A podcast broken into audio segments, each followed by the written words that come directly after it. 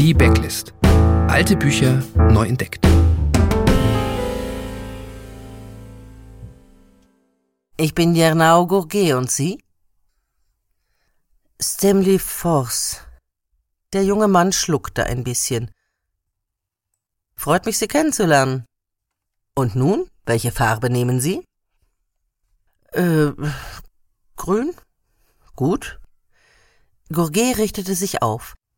Er wartete ein Weilchen, dann wies er auf das Brett. Bitte nach Ihnen. Der junge Mann namens Demli Force machte seinen ersten Zug. Gourget beugte sich vor, um den seinen zu machen. Der Roboter Mavroskel setzte sich auf seine Schulter und summte vor sich hin. Gourget klopfte mit einem Finger auf das Gehäuse der Maschine und sie schwebte ein Stückchen zur Seite. Für den Rest des Spiels imitierte sie das klickende Geräusch, mit dem die Pyramiden an ihren Scharnieren umgekippt wurden. Gourget schlug den jungen Mann mühelos. Das Finish gestaltete er sogar ein bisschen raffiniert. Durch Force Unfähigkeit konnte er am Ende ein hübsches Muster erzeugen – er fegte einen Stein unter dem Maschinengewehr knattern rotierender Pyramiden durch vier Diagonalen und zeichnete den Umriss eines Quadrats auf das Brett. In Rot, wie eine Wunde. Hallo und herzlich willkommen zu Die Backlist, dem Podcast für Bücher, die ein bisschen in Vergessenheit geraten sind. Mein Name ist Tom Hillenbrand und wie ihr in der eben gehörten Lesestelle bereits erfahren konntet, geht es in unserem heutigen Roman anscheinend um eine Art von Spiel. Und der Protagonist dieser Geschichte, sein Name ist Jernau Morat Gourget, der spielt dieses Spiel. Das Spiel ist nicht nur ein Zeitvertreib, sondern das zentrale Element dieses Romans von Ian M. Banks. Der Titel des Buchs lautet Das Spiel Azad. Wie ihr vielleicht auch bereits gemerkt habt, spielt das Buch in der Zukunft. Und zwar spielt es in einer sehr fernen Zukunft, die wirklich komplett anders ist als unsere Welt und auch Anders als die meisten üblichen Science-Fiction-Szenarien, wo irgendwelche Planeten besiedelt werden und die Leute in schwer bewaffneten Raumschiffen durch die Gegend fliegen. Aber zu der Welt kommen wir gleich noch. Zunächst einmal zum Plot und zur Hauptfigur. Jernau Gourget ist ein berühmter Spieler in dieser Welt. Er spielt Brettspiele, Kartenspiele oder Würfelspiele und niemand tut das besser als er. Er ist der unumstrittene König der Casinos. Aber dieses Spielerass ist nicht nur wahnsinnig erfolgreich, sondern auch ziemlich gelangweilt von seinem Leben und deshalb ist er nicht ganz uninteressiert, als der Geheimdienst, der den schönen Namen besondere Umstände trägt, ihn fragt, ob er nicht eine lange Reise unternehmen würde, um eine geheime Mission durchzuführen, die irgendwie mit seinen besonderen spielerischen Fähigkeiten zu tun hat. Genauer wird ihm das zunächst nicht erklärt, deswegen zögert er, aber Janau Gourget wird dann von einem Mitarbeiter dieses Geheimdienstes hereingelegt und erpresst und stimmt schließlich zähneknirschend der Mission zu.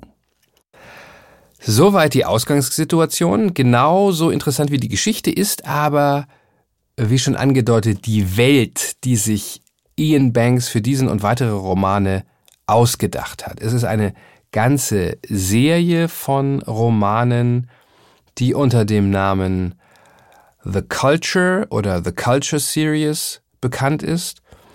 Und The Culture, also äh, auf gut Deutsch die Kultur, das ist der Name der führenden, der dominierenden Gesellschaft äh, der Galaxie. Der Name ist sehr schlicht, er verrät äh, Zurückhaltung und gleichzeitig eine gewisse Arroganz, denn jeder, der nicht Teil der Kultur ist, der muss ja folglich äh, ein Barbar oder Hinterwäldler sein diese Kultur jetzt als Imperium oder als Reich oder als Hegemonie oder was auch immer zu bezeichnen, das ginge völlig an der Sache vorbei, denn all jene Dinge, aus denen unsere Gesellschaft, unser Gesellschaftssystem besteht, haben in dieser interessanten Zukunft von Banks, in dieser Zukunft der Kultur, eigentlich keine Relevanz mehr. Dinge wie Geld, Macht, Territorium, Gesetze, das ist alles von gestern. Es liegt daran, dass die Kultur eine Gesellschaft des totalen Überflusses ist. Sie besteht aus vielen, vielen Milliarden humanoider Lebewesen. Äh, zum einen aus den sogenannten Minds, das sind unfassbar intelligente, fast gottgleiche künstliche Intelligenzen und zum anderen aus Menschen oder menschenähnlichen Lebewesen. Und dank der Minds hat die Kultur so ziemlich alle Technologien, die man sich vorstellen kann, erlernt und gemeistert. Jeder kann im Prinzip alles haben, was er möchte. Niemand muss arbeiten. Es gibt keinen Tod mehr, keine Krankheit. Es gibt übrigens auch keine Gesetze. Es herrscht fröhliche Anarchie. Und um alles, was dann doch an vielleicht äh, komplizierten oder administrativen Dingen übrig bleibt, kümmern sich die Mainz, die Überväter und Übermütter der Kultur. Die Mainz sind übrigens fast alle äh, in riesigen Raumschiffen oder Raumstationen installiert. Diese sind quasi die Körper dieser künstlichen Intelligenzen. Und auf diesen Stationen und Schiffen da leben auch die ganzen Menschen der Kultur. Auf Planeten lebt eigentlich keiner mehr, äh, gilt als zu unkomfortabel und auch zu instabil, so ein Planet, ja. Wer will schon auf so einem Fels, der irgendwie um eine Sonne rumtrudelt, leben, macht man nicht mehr. Die Menschen dieser Kultur sind stark genetisch modifiziert und beispielsweise in der Lage, alle möglichen Drogencocktails mit körpereigenen Drüsen herzustellen. Stoffe, die einen betrunken machen oder nüchtern oder den Sex besser oder was auch immer. Also kurzum, es ist ein Paradies. Aber wie schon angedeutet, gibt es natürlich auch noch all jene interstellaren Kulturen, die eben nicht Teil von der Kultur sind. Die Kultur ist nicht expansionistisch oder kriegerisch und offiziell auch relativ neutral.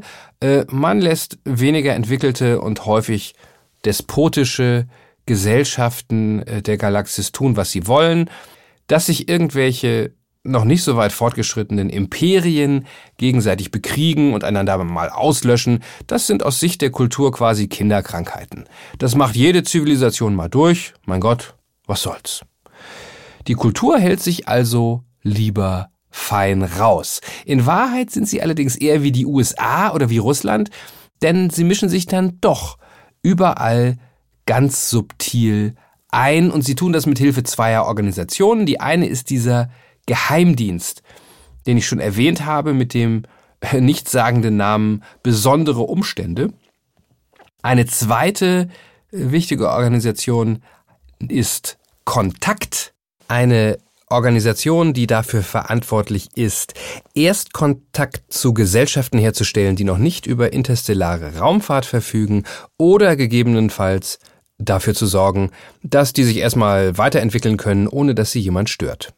Und da das Leben in dieser Überflussgesellschaft, das kann man sich vorstellen, oft nicht sehr dramatisch ist und auch ein bisschen langweilig, äh, spielen die meisten von Banks Geschichten am Rande der Kultur oder außerhalb und die Protagonisten haben häufig mit der Kontaktgruppe oder dem Geheimdienst zu tun, so wie auch in diesem Buch das Spiel Azad. Und damit wieder zurück zu unserer Geschichte. Der Protagonist Janau Gourget wird in das Imperium von Azad geschickt, ein mittelgroßes Sternenreich, das zum einen sehr aggressiv und kriegerisch nach außen ist und zum anderen sehr äh, tyrannisch, despotisch nach innen. Die Gesellschaft ist hierarchisch und ganz streng in Kasten unterteilt, die Schwächeren werden unaussprechlich schlecht behandelt. Assad ist also ganz sicher das Gegenteil eines Paradieses. Niemand ist frei, niemand darf sich entfalten, unzählige werden geknechtet, gefoltert, ermordet. Es ist gewissermaßen das Gegenteil all dessen, wofür die Kultur steht, jene Gesellschaft, aus der Profispieler Gourget ja stammt. Und wir hören noch einmal rein in das Spiel Assad. Sie kamen an geschmacklosen Läden mit buntem Schund, Staatsmonopol Drogen und Alkohol vorbei, Ständen mit religiösen Statuen, Büchern, Artefakten und Zubehör für Zeremonien, Kiosken mit Eintrittskarten für Hinrichtungen, Amputationen, Foltern und öffentliche Vergewaltigungen, meistens verlorene Assad-Wetten, und an Händlern mit lotterielosen Bordelltickets und schwarzen Drogen. In einem kleinen Park fanden sie einen Apex mit zwei heruntergekommenen Männern und einer krank wirkenden Frau an langen Leinen. Er versuchte ihnen Kunststückchen beizubringen, die sie immer wieder falsch machten. Eine Menschenmenge sah lachend ihren Possen zu. Der Roboter erzählte, die drei Menschen seien fast sicher geisteskrank und hätten niemanden, der ihre Unterbringung in einem Irrenhaus bezahle, deshalb hatte man ihnen die Bürgerrechte genommen und sie an den Apex verkauft. Die kläglichen Gestalten bemühten sich, an Laternenpfählen hochzuklettern und Pyramiden zu bilden. Gourget sah eine Weile zu. Dann wandte er sich ab. Ja, in diese Hölle wird Jernau Gourget geschickt, um an den dort jährlich stattfindenden Spielen teilzunehmen. Dieses vorhin schon erwähnte sehr komplexe Brettspiel, das auch Assad heißt, genau wie das Imperium, das ist nämlich quasi der Kern der gesamten Gesellschaft. Jährlich findet ein großer Wettbewerb statt und je nachdem, wie man sich dort schlägt, wird einem in der Gesellschaft ein entsprechender Rang zugewiesen. Wenn man so will, ist das so ein bisschen äh, wie die gamifizierte Version konfuzianischer Beamtenprüfungen. Also der Endsieger erhält dann auch tatsächlich das höchste Amt im Staate. Er wird Kaiser des Imperiums von Assad.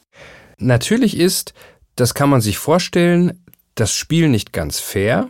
Es ist beispielsweise erlaubt, äh, sich mit anderen Spielern abzusprechen und Deals zu machen, was dann natürlich dazu führt, dass die, die oben sind, in der Regel auch oben bleiben.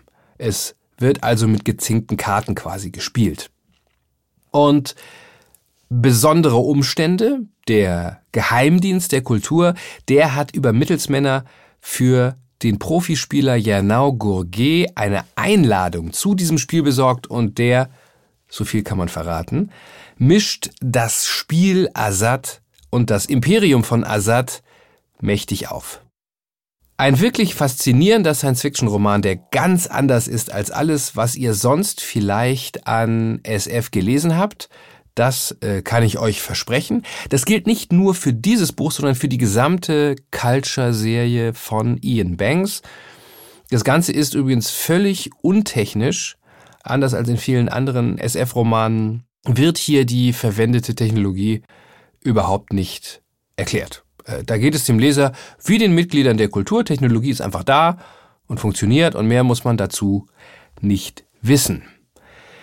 Was an dieser Serie auch interessant ist, falls ihr äh, vielleicht auch die anderen Teile lesen wollt, Natürlich kann man die insgesamt zehn äh, Bände, die es gibt, in der Reihenfolge ihres Erscheinens lesen. Das Spiel Assad ist übrigens Band 2, ist aber überhaupt nicht nötig, da die Figuren in jedem Band andere sind. Ich glaube, von den menschlichen äh, Charakteren taucht keiner zweimal auf.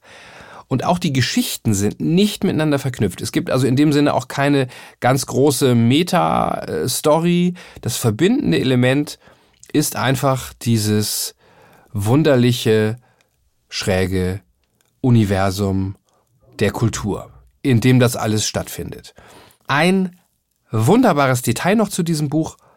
Ich hatte schon äh, erzählt, dass diese Minds, diese unglaublich fortgeschrittenen digitalen Gehirne gleichzeitig alle Raumschiffe sind, so groß wie der Todesstern oder noch viel größer. Und wie sich das für ein Raumschiff gehört, haben die auch alle Namen, äh, auf die sie getauft sind. Allerdings etwas wunderliche Namen. Eines, das in das Spiel Assad vorkommt, heißt beispielsweise äh, Just Read the Instructions und ein anderes wurde auf folgenden Namen getauft. Of course, I still love you. Und diese seltsamen äh, Raumschiffnamen haben folgenden Herrn ganz augenscheinlich inspiriert. Hi, well, we just had an incredible day today. Uh, the first reflight of an orbital class booster um, did its mission perfectly. dropped off the second stage, uh, came back and landed on the drone ship. Das war Elon Musk, der Vorstandschef von Tesla und SpaceX, der hier gerade berichtet hat, dass es seinem Unternehmen gelungen ist, eine Rakete, die im All war, wieder aufrecht auf der Erde landen zu lassen, und zwar auf einem Drohnenschiff draußen im Meer. SpaceX besitzt zwei solcher Drohnenschiffe. Es handelt sich dabei um umgebaute, ausgemusterte Flugzeugträger. Und Musk, äh, der ein großer Fan der Culture-Serie ist, hat diese beiden Drohnenschiffe Just Read the Instructions und Of Course I Still Love You genannt. Ist das nicht irre? Ja? Wie Science Fiction in diesem Fall tatsächlich Realität wird. Jetzt möchte ich gerne noch ein paar Worte zum Autor verlieren. Ian Banks, geboren 1954, gestorben 2013, war Schotte. Er hat sowohl Science Fiction als auch in Anführungsstrichen normale Literatur verfasst. Äh, angeblich beschloss er bereits mit elf Jahren, dass er Science Fiction Autor werden wollte. Aber äh, er war auch sehr pragmatisch und realistisch und wusste, äh, vielleicht noch nicht mit elf, aber dann äh, später, dass dies nicht unbedingt ein auskömmlicher äh, Beruf mit einem stetigen Einkommen ist weswegen er nach seinem Anglistik- und Philosophiestudium verschiedene sehr solide Jobs zum Broterwerb gemacht hat. Also er hat zum Beispiel für IBM gearbeitet, für ein britisches Stahlunternehmen, als Buchhalter in einer Rechtsanwaltskanzlei und abends, da hat er dann geschrieben. Seinen Durchbruch hatte er 1984 äh, mit einem Roman, der keine Science Fiction ist, sondern von einem ziemlich psychopathischen jugendlichen Tierquäler handelt. The Wasp Factory heißt das Buch. Und 1987 hat er den ersten äh, Band der Culture-Serie geschrieben, Consider Fleabers, zu Deutsch Bedenke Flebers. Auch die Titel dieser Bücher sind wirklich rätselhaft, noch rätselhafter als die Namen der Raumschiffe. Und äh, ab da gab es dann eigentlich kein Halten mehr. Da hat Banks dann haufenweise Preise und Nominierungen abgeräumt, den Hugo, British Science Fiction Award und wahnsinnig oft auch den äh, deutschen Kurt Laswitz Preis. Was den äh, Autorennamen angeht, so gibt es da einen interessanten Kniff, auf den ich auch noch hinweisen möchte. Wenn Banks eher konventionelle Romane geschrieben hat, dann nannte er sich Ian Banks. Bei Science Fiction hingegen firmierte er als Ian M. Banks. Wenn ihr also seine Autorenzeile anschaut, insgesamt 26 Romane hat er veröffentlicht, dann könnt ihr immer sofort erkennen, ob die Sache im Weltraum spielt oder auf der Erde. Derzeit wird übrigens an einer Verfilmung der Culture-Serie gearbeitet. Es wird ja derzeit alles verfilmt und an diesen Sachen hat, wenn ich richtig informiert bin, äh, Amazon die Rechte erworben, äh, unter anderem auch deshalb, weil auch Jeff Bezos ein großer Fan dieser Culture-Serie ist und das gerne als Serie haben möchte.